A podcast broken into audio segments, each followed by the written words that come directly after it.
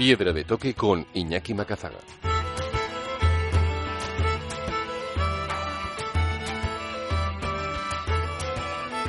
Aquí arranca Piedra de Toque, el momento de los viajes, la montaña y la aventura, con todos los contenidos siempre accesibles en formato podcast en piedradetoque.es.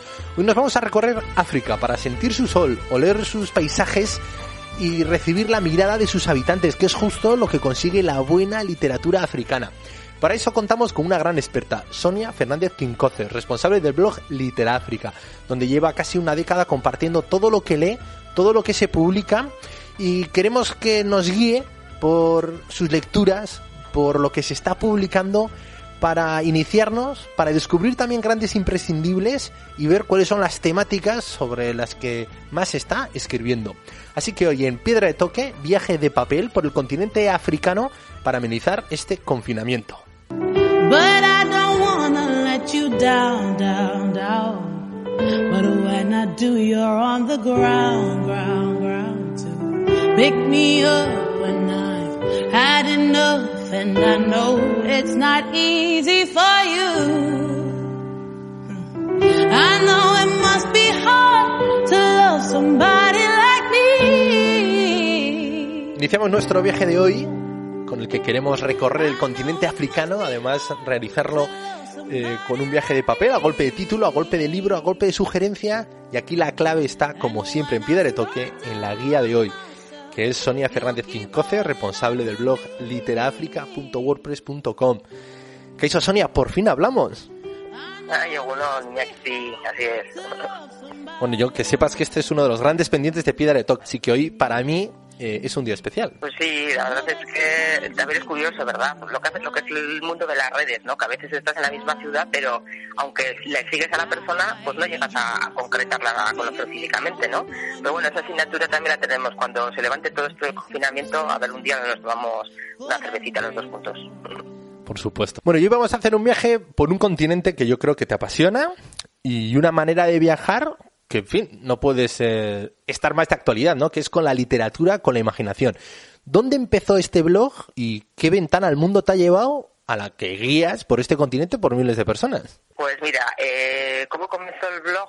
Lo abrí hace siete años más o menos y fue una, fue una casualidad, fue un momento de mi vida en el que tenía mucha necesidad de escribir.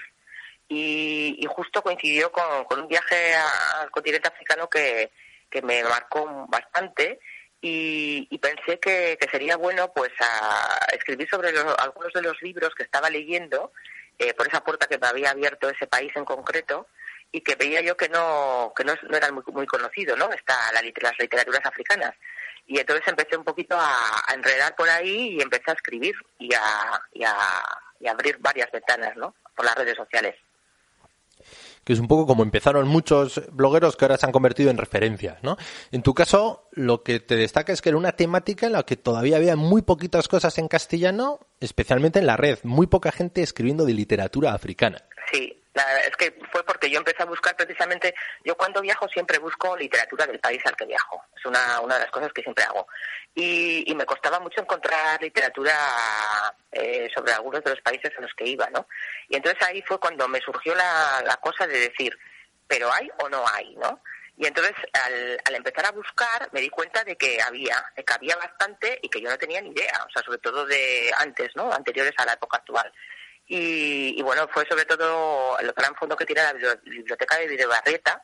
Empecé a, coger libros en préstamo eh, y empecé a leer, a leer compulsivamente y a, bueno, abrirme un montón de ventanas, ¿no? Porque, como tú muy bien has dicho, eh, cuando no se puede viajar, la literatura te lleva, ¿no? Te lleva a un montón de sitios, ¿no? Y África es tan fascinante que, que no se puede, es, un, es adictivo aunque se pueda viajar, leer otros elementos que te ayudan a mantener el viaje abierto, el blog, ¿no? Me imagino que a ti te ha mantenido en ese viaje que, que tanto te cambió la mirada hacia ese continente, me imagino que lo has mantenido casi abierto hasta ahora.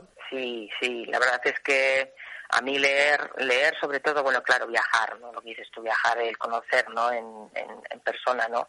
Los lugares, las personas, ¿no? Las culturas pero leer, leer te enriquece muchísimo y te complementa, te da muchas visiones diferentes, ¿no? Ahora, por ejemplo, con esta época de confinamiento, eh, uno de los países que a mí me fascina, ¿no? He estado cuatro veces, es Etiopía.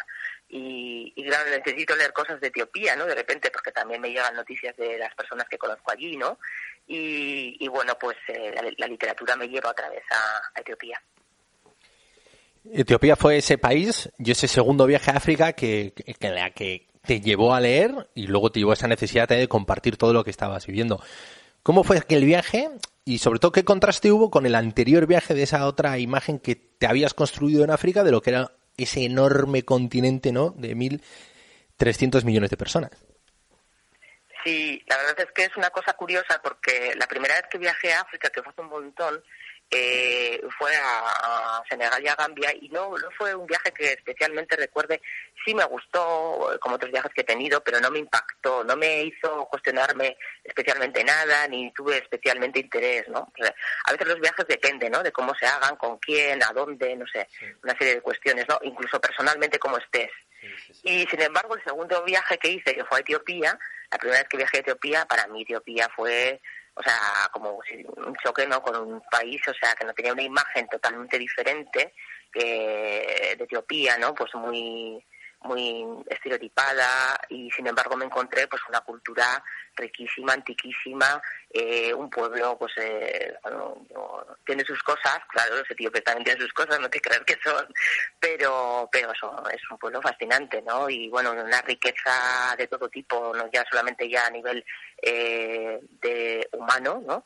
Sino cultural, eh, literario, tiene una tradición literaria que la, es muy desconocida la literatura etíope porque ellos escriben, sobre todo han escrito mucho en amárico, ¿no? Es una, de las lenguas etíopes, pero vamos, eh, muy, muy antigua y vamos, un pueblo muy interesante, ¿no? Y eso me llevó a, a, empezar a cuestionarme sobre qué literaturas africanas había leído yo o qué sabía yo de los países africanos, ¿no? Y luego me di cuenta, pues repasando, que había leído, pues sí, a los premios Nobel, ¿no? A mí me encanta Coeche, me encanta Coeche, y había leído también a Soyinka, que también me gusta muchísimo, a Ordimero, a Mafuz, ¿no? El egipcio, pero punto redondo. O sea, más allí no había ido, ¿no? Y fíjate ahora, que me visto y que me ve, ¿no? Claro, que te visto también porque te has convertido en toda una referencia eh, en el blog estás continuamente marcando además, ¿no? Eh, o bien por un lado subrayando esas voces nuevas que te gustan, bien de origen africano, bien de origen no español, pero con raíces del continente, bien porque sí que son expertos ¿no? en el periodismo, en la literatura, y haciendo recopilatorios y también involucrando a terceros y a cuartos a que también compartan esos libros que le han marcado. Eh, empecemos a dar títulos. Ese gran clásico eh, si tú tuvieses que ponerle un título, ¿no? Y sabemos que siempre limitar al 1, 2, 3, 5 listas es una excusa para poder concretar y también para aquellos que al escucharnos digan, oye, eh, concrétame. Eh, igual no, pueden, no vamos a poder hacer ese viaje como hiciste el de Etiopía, por lo menos no ahora. ¿Qué título tú crees que, puede ser un gran clásico para aquellos que, empiecen a, a recibir esa pequeña primera inyección de pasión por todo el potencial que tiene la literatura africana? Pues mira, eh, yo cuando empecé a leer literaturas africanas, sobre todo me fui para atrás, ¿eh? me fui para atrás y luego he, ido viniendo. ¿eh? Y, yo soy una, una gran una gran fan de, Gugi Wationgo. A ver, yo soy una gran fan de este hombre, no solamente porque es un, un gran un gran literato, sino que es un gran pensador, es una mente privilegiada, soy de los grandes colosos de la literatura africana, ¿no? Y en concreto, yo, yo uno de los libros que creo que que gustaría muchísimo a la gente es un grano de trigo, ¿no? Porque es una novela especialmente muy bien escrita, ¿no? Eh, una, una, novela polifónica, ¿no? Y, nos mete muy bien en, en lo que supuso la, la resistencia, ¿no? De, los pueblos de Kenia ante la dominación extranjera, ¿no? Y, y desde un punto de vista que él es muy no es nada de, de blancos y negros, ¿sabes? Sus personajes son muy humanos todos tienen sus dudas, ¿no? Y actúan, algunos eh, después se arrepienten o algunos eh, repiensan, ¿no? sus conductas, ¿no? Y todo eso te, da muchos, muchos vértices por los que penetrar en esa realidad, ¿no? En concreto, esto es Kenia, pero vamos, eh, que nos habla de nosotros mucho también. Un título que a ti te parezca que también aborda muchas temáticas y que, bueno, para aquellas personas que quieren también no solo viajar por el continente, no solo descubrirlo, sino también recorrer un poco de toda esa paleta de temáticas. ¿Qué título nos propondrías? hay muchos títulos que, mezclan muchos temas, ¿no? muchos temas a, la vez. Eh, es difícil de darte un título, ¿sabes? Es difícil darte un título. Yo sí te puedo decir de, de un título que, que creo que habla de, de muchas temáticas, eh, que mete muchas cosas y que es de una escritora súper conocida hoy en día, eh, que es injusto no hablar de ella porque ha sido realmente la escritora que ha abierto la puerta ¿no? a que luego entren más escritores eh, en, nuestros, en nuestros mundos literarios, que es Chimamanda Ngozi en concreto Medio Sol Amarillo. ¿no? Medio Sol Amarillo se centra eh, sobre todo en lo que fue la guerra civil de Nigeria, que es conocida como la guerra de Biafra, ¿verdad?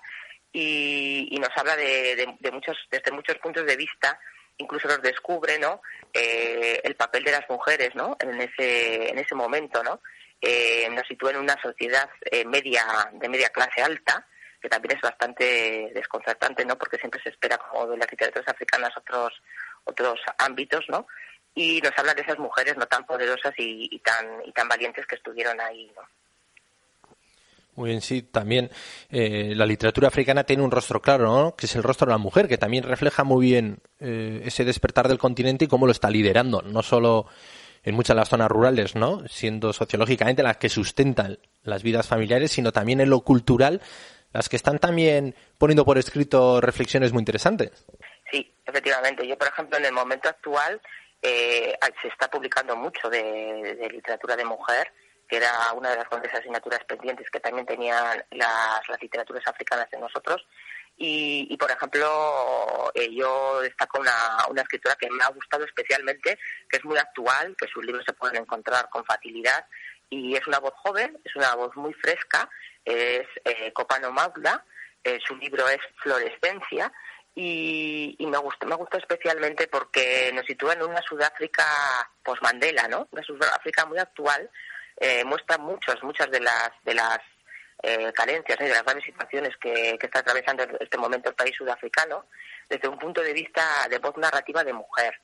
Y además, eh, ella es médico y, plasma eh, muy bien lo que es el, el endémico, o sea, el sistema sanitario sudafricano, ¿no? Que en estos momentos en el que el COVID también está, está azotando África, pues eh, nos puede llegar un poquito a hacer entender mejor ¿no? en qué situación pueden estar estas personas. Pepe Naranjo nos explicaba aquí también en Piedra de Toque al comienzo de la llegada del coronavirus al continente el riesgo ¿no? de la bomba que puede ser ahí, ¿no? en los lugares donde no hay sistema sanitario. En Sudáfrica lo hay. Y por suerte lo que estamos viendo es que la respuesta de África ha sido súper rápida. ¿no? Tenemos muy poquitos datos, pero sí que nos consta que hay muy buena actitud por parte de los gobiernos de intentar transmitir el confinamiento, que se queden en casa en la medida de lo posible y bueno, pues los pocos medios que tengan ponerlos ponerlos en ello. Yo creo que Sudáfrica está ahí también liderando esa respuesta. No sé si tú con la información que tienes, ¿no? Y esas amistades y esos lazos que ya has ido tejiendo con el continente, también estás viendo la actualidad reciente ahora con, con ojos también muy empáticos. Sí, lo que pasa es que es tan, verdad, es tan difícil ahora saber. Yo, bueno, oigo mucho sobre todo a las, a las personas que, que saben, ¿no? Que están, allí, ¿no? Pues por ejemplo a Pepe Naranjo, ¿no? O a otras personas, otros eh, otros periodistas, ¿no? Que nos están transmitiendo lo que lo que se está viviendo allí. A mí las voces me llegan de, de la calle, la gente que conozco, ¿no? Y bueno, es la preocupación, la preocupación, claro, es obvia y tienen miedo y bueno, cada uno lo, lo, lo canaliza de una forma diferente, ¿no? Sí que es cierto que, bueno, lo de África, pues eh, no sé, es complicadísimo también porque los datos no sabemos hasta qué punto son datos oficiales, ¿verdad? y, bueno, pero vamos a pensar que, vamos a ir bien, lo que, no sé. Hemos hablado ya de un grano de trigo, medio sal amarillo, fluorescencia. Eh, todos estos títulos luego los iremos recogiendo en el post que hagamos en Piedra de Toque para, para los que, que vayan corriendo, cogiendo papel y boli que estén tranquilos, que además también está en tu blog. Eh, ¿Qué grandes novedades tiene este año? No sé si también eh, puedes recomendarnos aquellos que ya hayan recorrido el continente, que ya lo hayan descubierto y hayan descubierto también esos matices y lo que quieran es estar a la última. ¿Cuáles son aquellos títulos que han estado hace poquito en tu mesilla? Pues mira, yo eh, sobre todo recomiendo en este momento, me vienen a la cabeza dos títulos que me parecen muy interesantes, ¿no? Eh, y que también abren muchas más ventanas de las que eh, pensamos que nos abren las literaturas africanas. En concreto, eh, un libro que está escrito por una mujer ugandesa, Jennifer Makumbi, que se titula Kintu. Es un libro bastante eh, extenso y es una, bueno, es una saga familiar pero eh, lo importante de Kintu, bueno, además de que fue publicado por primera vez en Kenia, lo cual eh, después ya ha saltado a, fuera, del continente, eh, ha tenido muchísimas críticas positivas. Kintu nos habla de un periodo en la historia de los pueblos africanos que normalmente no solemos contemplar ni solemos tener información. Eh, es la historia eh, antes de la llegada del hombre blanco, ¿no? Parece que la historia de los pueblos africanos empieza siempre con, el, con la llegada del colonizador y no es cierto. Tiene unas antiquísimas, antiquísimas historias, eh, fascinantes historias que se pueden conocer, ¿no? En concreto, Uganda, ¿no? Pues en esta novela, Jennifer Mercumbi nos interna, ¿no? es una novela sobre ugandeses, ¿no? Sobre, sus, sobre su lengua, sobre sus lugares y es un recorrido fascinante a la historia pre ¿no? a la historia anterior, ¿no? con sus reyes, etcétera.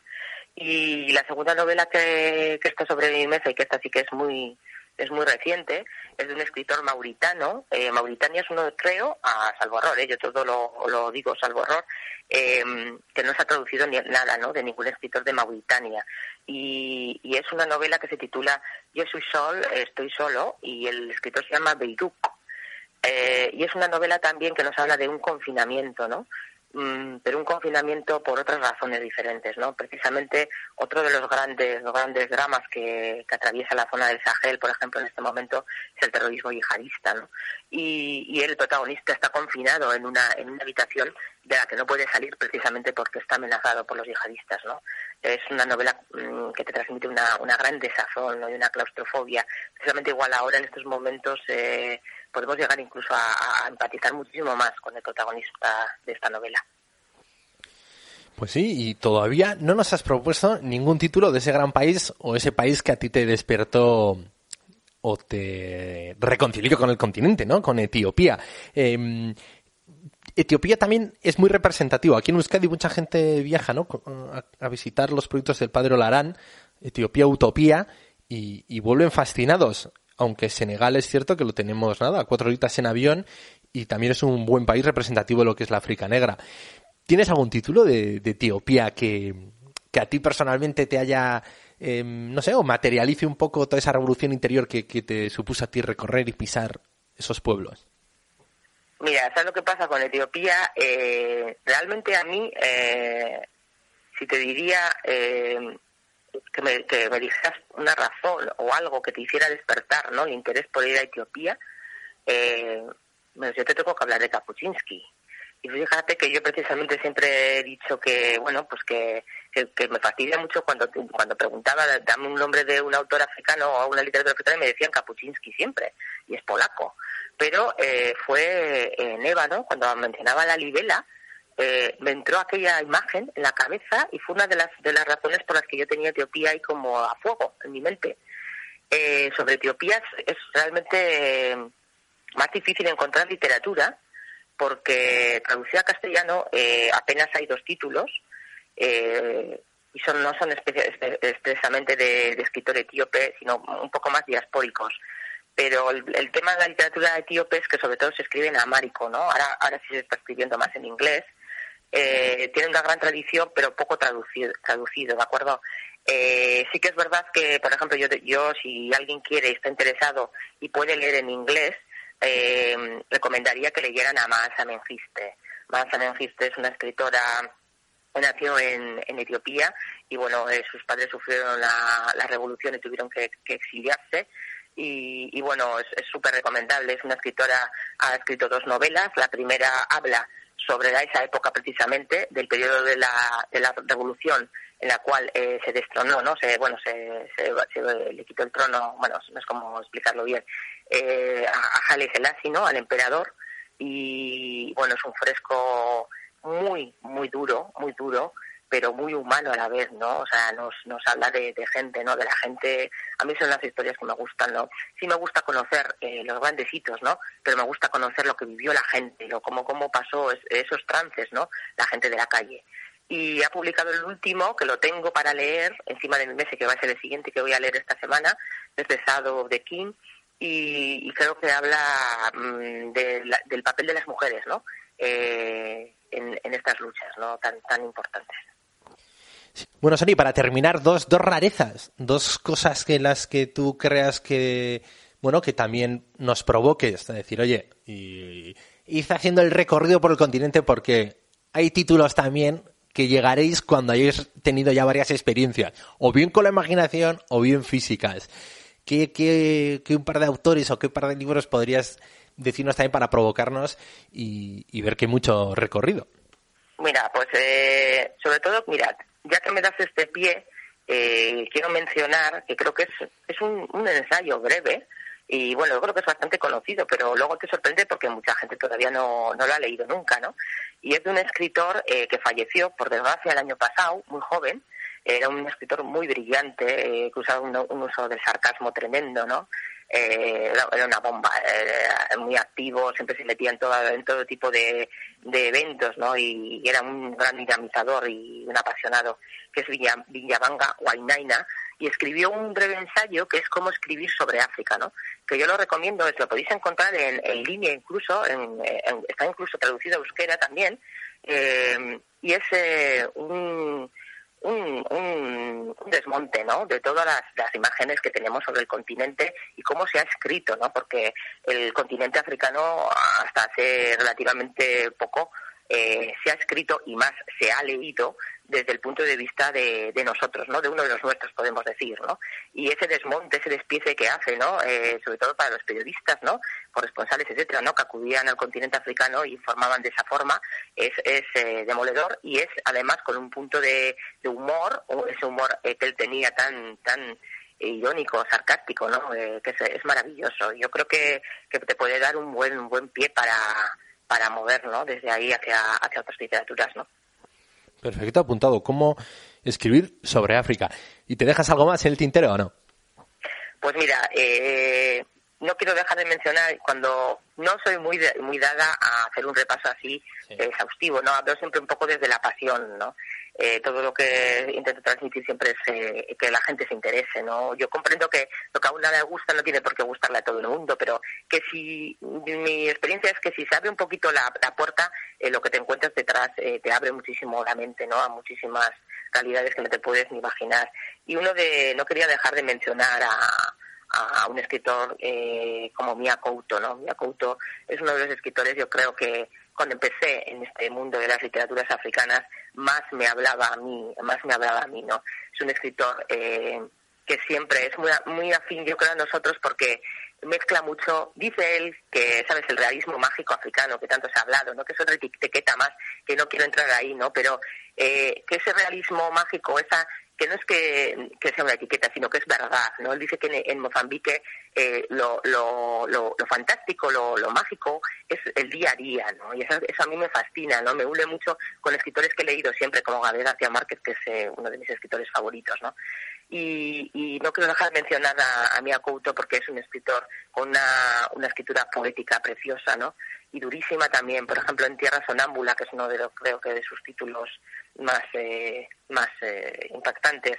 Es tremendo porque nos habla de la guerra civil mozambiqueña, pero a la vez con esa, esa forma de, de transmitirnos unos personajes tan ensoñadores, ¿no? Que nunca sabes realmente dónde está la, la línea entre la, la ficción y la realidad, ¿no?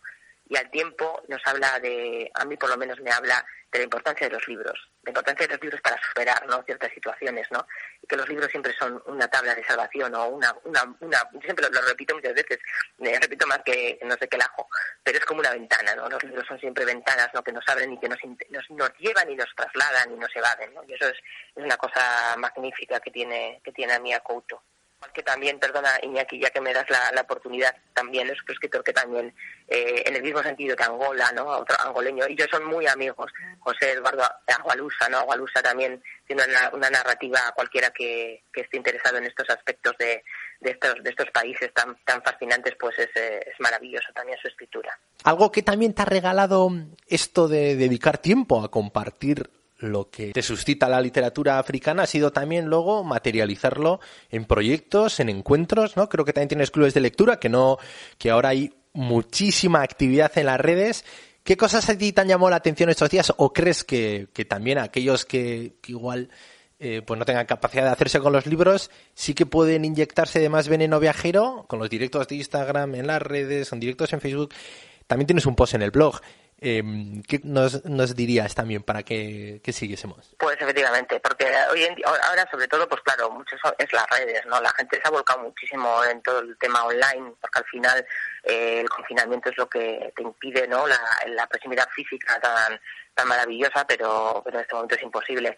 Entonces, pues sí, lo que tú estás diciendo, hay un montón de, eventos y de cosas que la gente está haciendo eh, en, redes sociales, ¿no? Instagram se, es una de las redes en las que más se está volcando la gente para para hacer eventos de entrevistas entre escritores, proponer libros, presentación de libros, lecturas, etcétera. También en Facebook eh, hay mucho. Eh, y bueno, eh, sí que es verdad que hice un pequeño post un poco recopilatorio, pero bueno, yo creo que se va a actualizar, no se va a actualizar con más cositas y que la gente, vamos, tiene esas puertas abiertas. Por supuesto, también las, los, los, las diversas revistas online que existen, ¿no? Eh, aparte de Literáfricas hay otros otros portales como África no es un país, está también Afribuku, está también eh, Radio África Magazine, eh, afroféminas o, por ejemplo, Urico, ¿no? por mencionar algunos, que ahí también se pueden encontrar eh, cosas muy, muy interesantes, ¿no? Y, y abrir muchas ventanas más. Sí, sí, son eh, ventanas geniales que además se complementan muy bien entre ellas y, son una gozada. Eh, una de las buenas noticias que yo he visto al repasar ese post tuyo es que nos lo había adelantado ya Mundo Negro, aquí también en Piedra Toque, y es que han lanzado ya el podcast, ¿no? Que, que también es chulo. La música africana es maravillosa y lo vamos a comprender ahora con la música que seleccionado para la despedida y, y también recoger esas voces. Creo que ya no quedan ¿no? excusas, Sonia, para no asomarse a África, para no dejarse cautivar y para no dejar que ese veneno que, tanto atrapa, ¿no? A los que tan en contacto estéis con el continente, pues no nos expongamos un poco a ellos. Pues sí, precisamente, mira, en vez lo que tiene la, la, memoria de pez que tengo, se me ha ido uno de los grandes referentes en este momento que es Mundo Negro, que está Gonzalo Gómez haciendo un trabajazo con esos vídeos en los que da recomendaciones eh, de diferentes personas, ¿no? Eh, de libros de literatura africana y ahora están empezando con los podcasts, que es una maravilla también que por supuesto es otra otra de los grandes de las grandes eh, puertas a las que se puede tocar. Y no quiero no quiero dejar de, de, decir una cosa si me permite Iñaki porque es verdad que estamos haciendo mucho hincapié en que hay poco traducido a, al castellano pero hay gente que escribe directamente en español no hay gente que escribe directamente en esta lengua porque no lo podemos olvidar que Guinea Ecuatorial ha sido colonia española por desgracia y eh, no sé, es uno de los grandes olvidados, ¿no? Cuando se habla de las literaturas africanas. Eh, en especial quiero destacar, si la gente está interesada también en la literatura de otro, de otro gran escritor como es Donato Ndongo, que puede leer cualquiera de sus libros eh, porque es un gran escritor y un, y un pensador profundo. Qué bien, Sonia, pues nos has puesto muchos deberes, a mí por lo menos me han entrado muchas ganas. Y ojalá tenga la capacidad de, de poder eh, leer muchos de los títulos que han ido saliendo, recordar a todos que los vamos a recoger en, en piedretoque.es para no perderlos con links al blog de Sonia. Y que nos ha guiado por África. Y os ha avisado, ha sido maravilloso. Con literaafrica.wordpress.com, Sonia Fernández Quincoces, es que ricasco y seguimos en contacto, ¿eh? Es que ricasco Zuri y aquí pues, eh, muchas gracias porque al final eh, cuanto más gente del, del paso ¿no? De, de, de, conocer estas literaturas africanas pues más nos van a llegar no que es al final lo que queremos no leer más y más y más así que es que ricasco de verdad These are just flying by, but he's never quite left my eye. 99 good things. Aquí termina el programa de hoy. Suena la música de Arlisa. Recordad que todos los contenidos están siempre disponibles en piedretoque.es, así como en el resto de reproductores multimedia, Spotify, Firebox, iTunes, Google Podcast. Sed muy felices, ya queda menos para salir de casa. Agur.